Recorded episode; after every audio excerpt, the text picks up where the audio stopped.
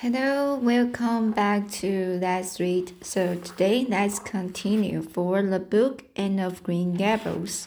So today is chapter 16. Dinah is invited to tea with tragic results. So it's like a tragedy tragedy today this time. So let's get started. October was a beautiful month at Green Gables when the birches in the hollow turned as golden as sunshine, and the maples behind the orchards were lower crimson, and the wild cherry trees along the lane put on the loveliest shades of dark, dark red and bronzy green, while the fields sunk themselves in aftermaths. And reveled in uh, Anne reveled in the world of color about her. Oh, Marilla, she exclaimed one Saturday morning, coming dancing in with her arms full of gorgeous boughs. I'm so glad I live in a world where there are Octobers. It would be terrible if we just skipped from September to November, wouldn't it? Look at these maple branches. Don't they give you a thrill? Several thrills? I'm going to decorate my room with them. Messy things, said Marilla, whose, whose aesthetic, aesthetic sense was not noticeably, noticeably developed. You clutter up your room entirely too much with out of door stuff and bedrooms were made to sleep in. Oh, and dreaming too, Marilla. And you know, one can dream so much better in a room where there are pretty things. I'm going to put the, these boughs in the old brew jug and set them on my table. Mind you don't drop these all over the stairs then.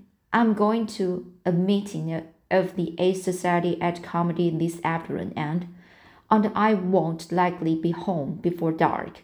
You will have to get Matthew and Jerry their supper. So mind you, don't forget to put the tea to draw until you sit down at the table as you did last time. It was dreadfully sorry, so it was dreadful of me to forget, said Anne apologetically but that was the afternoon I was trying to think of a name for Valley Well, and it crowded other things out. Matthew was so good, he never scolded a bit. He put the tea down himself and said we would wait a while as well as well as not. And I told him a lovely fairy story while we were waiting, so he didn't find the time long, long at all. It was a beautiful fairy story, Marilla. I forgot the end of it, so I made up an end for it myself, and Matthew said he couldn't tell where the join came in. Matthew would think it all right, and if you took a notion to get up and have dinner in the middle of the night. But you keep your wits about you this time, and I don't really know if I'm doing right. It may make you more idle, idle-padded, idle-padded neighbor but you can ask Sina to come over and spend the afternoon with you and have tea here. Oh, Marilla, and clapped her hands. How perfectly lovely! You are able to imagine things after all, or else you'd never have understood how I wrote for that very thing. It will it will seem so nice and grown upish. No fear of my forgetting to put the tea to drop when I have company. Oh, Marilla, can I use the rosebud, rosebud spray tea set? No, indeed. The rosebud tea set. Well, what next? You know, I never use that except for the minister of the of the ads. You will put down the old brown tea set, but you can open a little yellow crock of cherry preserves. It's time it was being being used anyhow. I believe it's beginning to go and you can cut some fruit cake and have some of the cookies and snaps. I can use imagine myself sitting down at the head of the table and pouring out the tea, said Anne, shutting her eyes uh, ec- ecstatically. and asking Dinah if she takes sugar. I know she doesn't, but of course I will ask for just as if I didn't know, and then praising her to take another piece of fruit cake and another helping of preserves. Oh, Marina, it's a wonderful sensation just to think of it. Can I take her into the spare room to lay off her hat when she comes? And then into the parlor to sit? No, the sitting room will do for you and your company. But there's a bottle half full of raspberry cordial. cordial. There was left over from the, ch- the church social the, the other night. It's on the second shelf of the sitting room closet, and you and Dinah can have it if you like. And a cookie to eat with it alone in the in the afternoon. For I dare say Matthew will be that are coming to coming into tea since he's hauling potatoes to the vessel. Anne fled down to the huddle, past the giant's bubble, and up the spruce path to Orchard Slope to ask Dinah to tea. As a result, just after Marilla had driven off to Carmody, Dinah came over, dressed in her second best dress and looking exactly as it, as it is proper to look when asked out to tea. At other times, she was wont to run into the kitchen without knocking, but now she knocked primly at the front door, and went Anne, dressed in her second best, as opened it. But both little girls shook hands as gravely as if they had never met before. This unnatural solemn, solemnity lasted until after Dinah had been taken to the east gable to lay off her hat, and then had sat for ten minutes in the sitting room, toes in position. How is your mother? inquired, inquired Anne politely, just as if she had not seen Mrs. Barry picking apples that morning in excellent health and spirits. She's very well, thank you. I suppose Mr. Cuthbert, Mr. Cuthbert is hauling potatoes to Lily Sands this afternoon, is he? said Dinah, who had ridden down to Mr. Harmon Andrews that morning in Matthew's cart. Yes, our potato crop is very good this year. I hope your father's potato crop is good too. It is very good, thank you. Have you picked many of your apples yet? Oh, ever so many, said Anne, forgetting to be dignified and jumping up quickly. Let's go out to the orchard and get some of the red sweetings, Dinah. Marilla says we can have all that are left on the tree. Marilla is a very generous woman. She said we could we could have fruit cake and cherry preserves for tea. But it isn't good manners, so tell your company what you are going to give them to eat so I won't tell you what she said we could have to drink. Only it begins with an R and an X and is a bright red color. Begins with an R and a C and is a bright red color. I love bright red drinks, don't you? The taste's twice as good as any other color. The orchard, with its great sweeping boughs that bent to the ground with fruit, proved so delightful that the little girls spent most of the afternoon in it, sitting in the grassy corner where the frost had spared the green and the meadow's autumn sunshine lingered warmly, eating apples and talking as hard as they could. Dinah had much to tell Anne of what went on in school she had to sit with Gertie Pye, and she hated it. She hated it. Gertie squeaked her pencil all the time, that it just met her Dinah's blood run cold. Gillis had charmed, charmed all her words away. Choose, choose you, you leave with the magic paper, paper that old Mary Jo from the Greek, Greek gave her. You had to rub the words with the pebble and then rub it away over your left shoulder at the time of the new moon, and the words would um, go. Charlie Sloane's name was written up with Em White on the porch wall, and Em White was awful mad about it. Sam Boulter had says Mr. Phillips in class, and Mr. Phillips whipped him, and Sam's father came down to the school and dared Mr. Phillips to lay a hand on one of his children again. And Mattie Andrews had a new red hood and a blue crossover with tassels on it. Tassels. And the airs she put on about it were perfectly sickening. And Lizzie Wright didn't speak to Ma- Mamie Wilson because Mamie Wilson's grown up sister had cut out Lizzie, Lizzie Wright's grown up sister with her bow. Because uh, the Mamie's grown up sister had cut out, stop, stop, out Lizzie Wright's grown up sister with her bow. And everybody missed Anne so and wished she'd come to school again. And Gilbert Blythe, but Anne didn't want to hear about Gilbert Blythe. She jumped up hurriedly and said, Suppose they go in and have some raspberry cordial. Anne looked on the second shelf of the room pantry, but there was no bottle of raspberry cordial there. Search revealed it away back on the top shelf. Anne put it on the tray and set it on the table with a tum tumbler.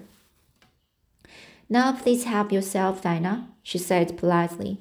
I don't believe I will have any just now. I don't feel as if I wanted any for after on those apples. Dinah poured herself out a tumble, uh, tumblerful, looked at its bright red hue admiringly, and then sipped it daintily. That's awfully nice raspberry cordial, Anne, she said. I didn't know raspberry cordial was so nice. I'm real glad you liked it. Take so much as you want. I'm going to run out and stir the fire up. There are so many responsibilities on a person's mind when they are keeping house, isn't it? Isn't there?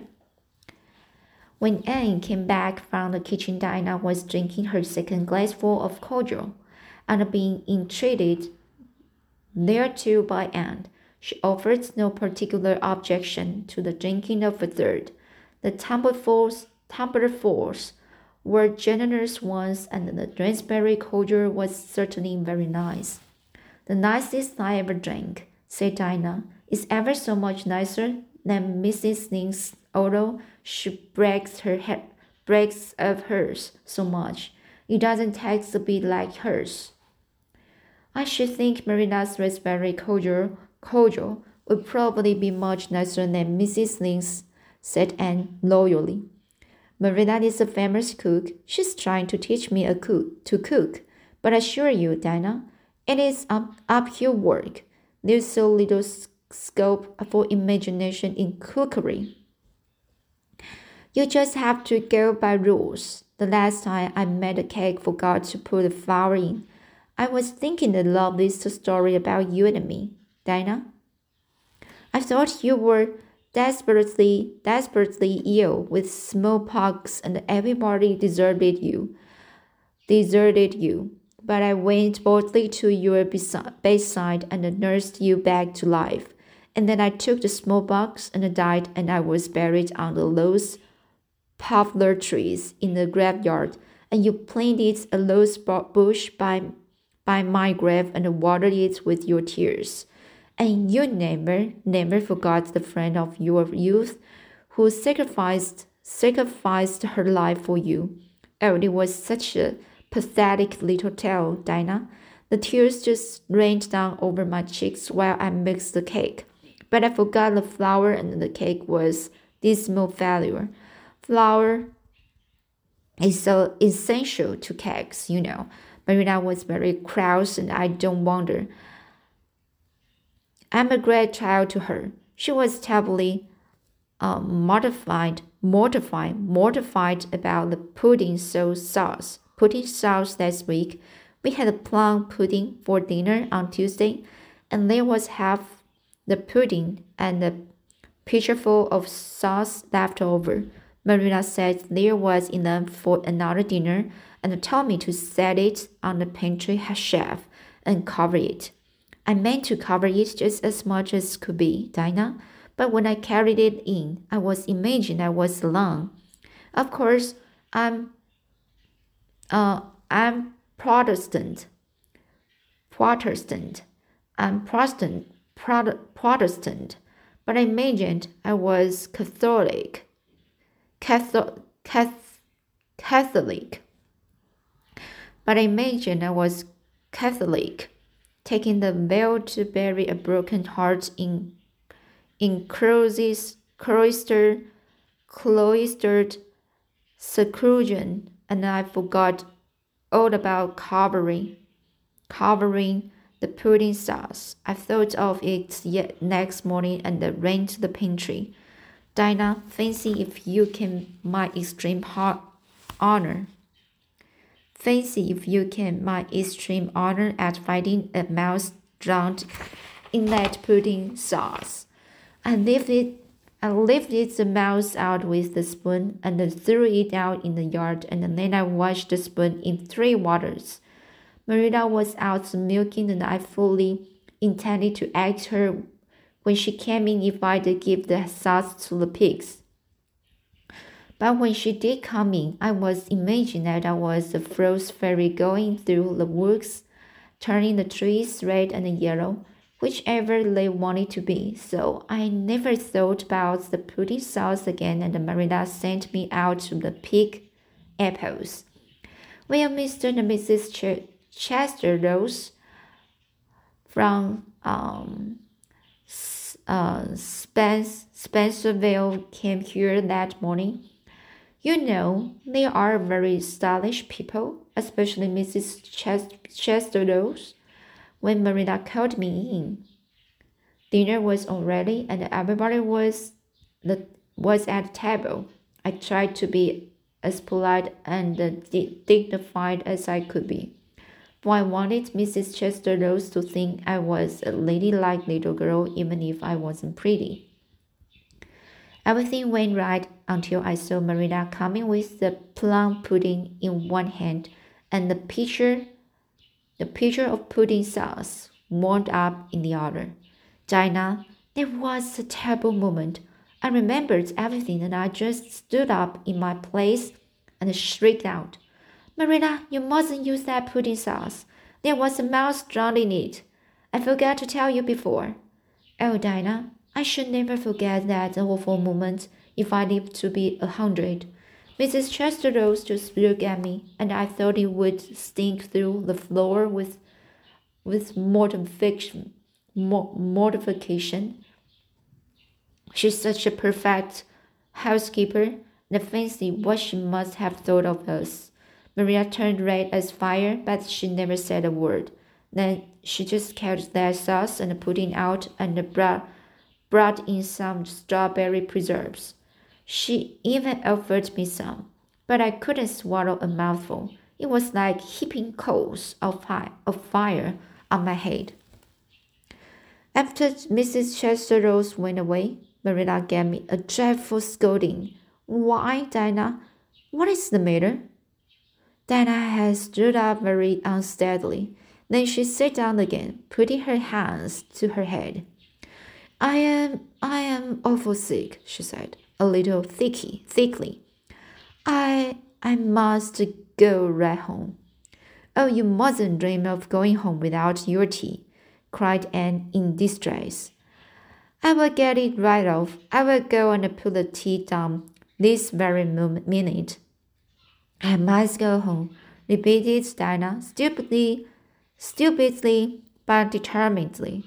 Let me get you a lunch anyhow, implored Anne.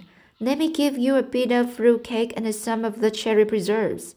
Lie down on the sofa for a little while and you will be better. Where do you feel bad? I must go home, said Dinah, and that was all she, she would say. In vain, Anne pleaded. I never heard of company going home without tea, she mourned. Oh, Dinah, do you suppose that it's possible you are really taking the smallpox? If you are If you are, I will go and nurse you. You can depend on that. I will never forsake you. But I do wish you would stay till after tea. Will you feel bad? I'm awful dizzy, said Dinah.